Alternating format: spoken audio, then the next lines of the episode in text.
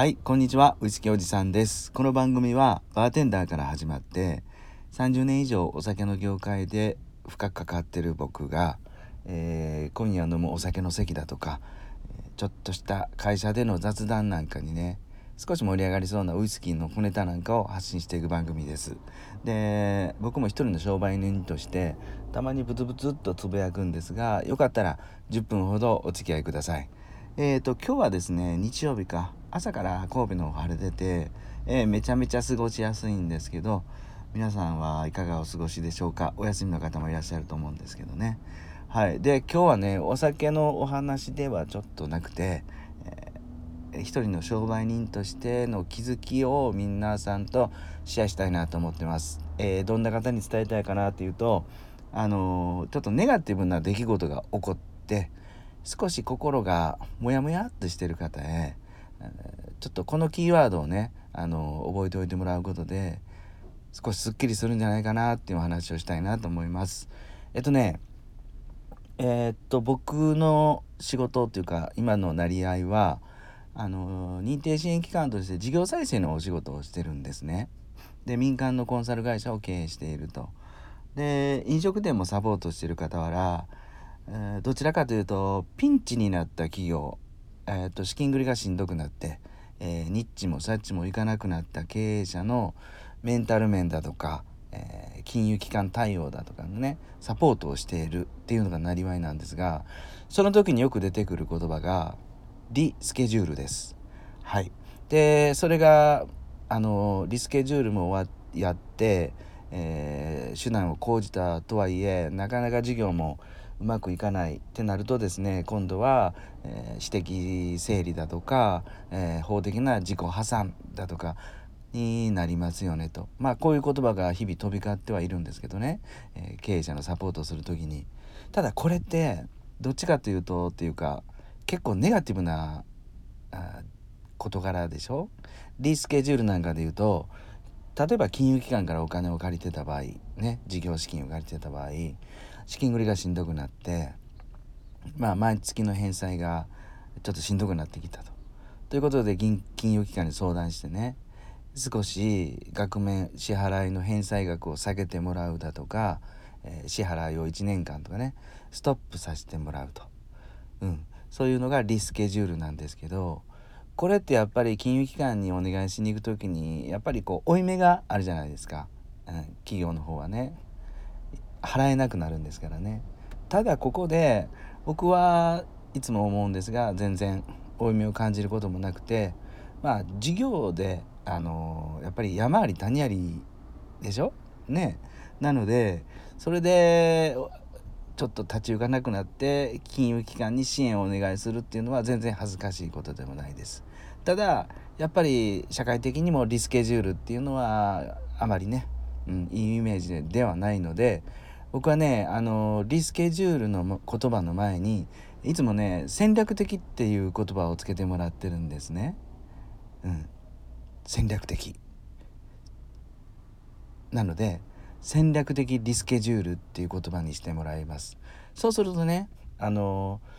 負い目を感じるリスケジュールただただ返済をストップする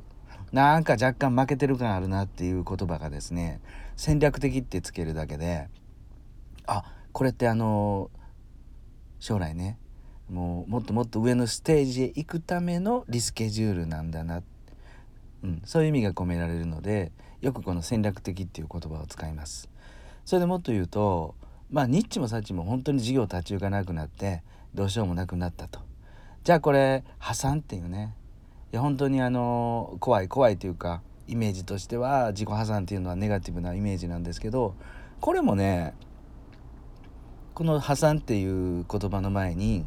戦略的っていう言葉をつけるとですね戦略的自己破産ってなるんで一旦一旦万歳をしてあの法的にね、えー、整理をしたとしても、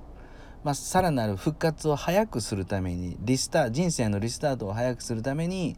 えー、今回は一旦一旦しゃがみ込むと。戦略的にしゃがみ込むっていう意味で戦略的自己破産っていう言葉にしますと。どうですかね？あのネガティブなワードでもやっぱりね戦略的ってつけるだけで、え全然イメージが違ってくると思いません？えっ、ー、と例えばですね、えー、失恋振られたとかね。それを戦略的失恋とかね。であの引きこもりやっぱ引きこもりってネガティブなワードにあの感じられがちなんですけどもそれをね戦略的引きこもりとかね。うん。であの「イルス」とかもちょっとこうねネガティブじゃないですか。でもそれももうどうしようもないそういう状態の時は堂々とね、えー、戦略的イルスを使うとかね。放置を戦略的放置とかね。うん。で最悪夜逃げする時なんかね。戦略的夜逃げっていうとなんか若干ね、うん、若干めちゃめちゃ前向きな夜逃げ逃げるっていう話にに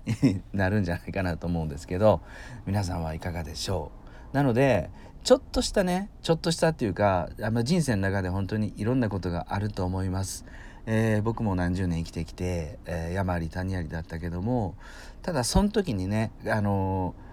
ー、思い方一つで全然大変だと思うことが大変じゃなかったねっていうことがよくあるので、うん、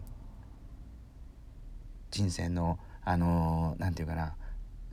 リスケジュールなんかした時でもですね戦略的ってつけることでこれは本当に新しいステージもっともっと上のステージへ行くためのリスケジュールですよと。戦略的リスケジュールっていう言葉をよく使います。はいいかがですかね。皆さんもちょっとしたしんどい時にしんどい事柄が発生した時にねその事象の事柄の言葉の前に戦略的って一回ね試しにつけてみたらどうでしょうか。はい。まあ今日はですねお酒の話ではなくてまあ、商売人としてのね山あり谷ありの、まあ、僕の経験した中でのちょっとしたつぶやきをしてみました。はい。今日もですね最後まで聞いていただいてどうもありがとうございます。えっとちょっと天気が良くてすごむちゃくちゃ過ごしやすい週末ですね。ゆっくり仕事終わったらね今日もハイボール僕はティーチャーズのハイランドクリームなんかでゆっくりハイボール2杯3杯ぐらい飲もうかなって思ってます。皆さんもですね素敵な夜をお過ごしください。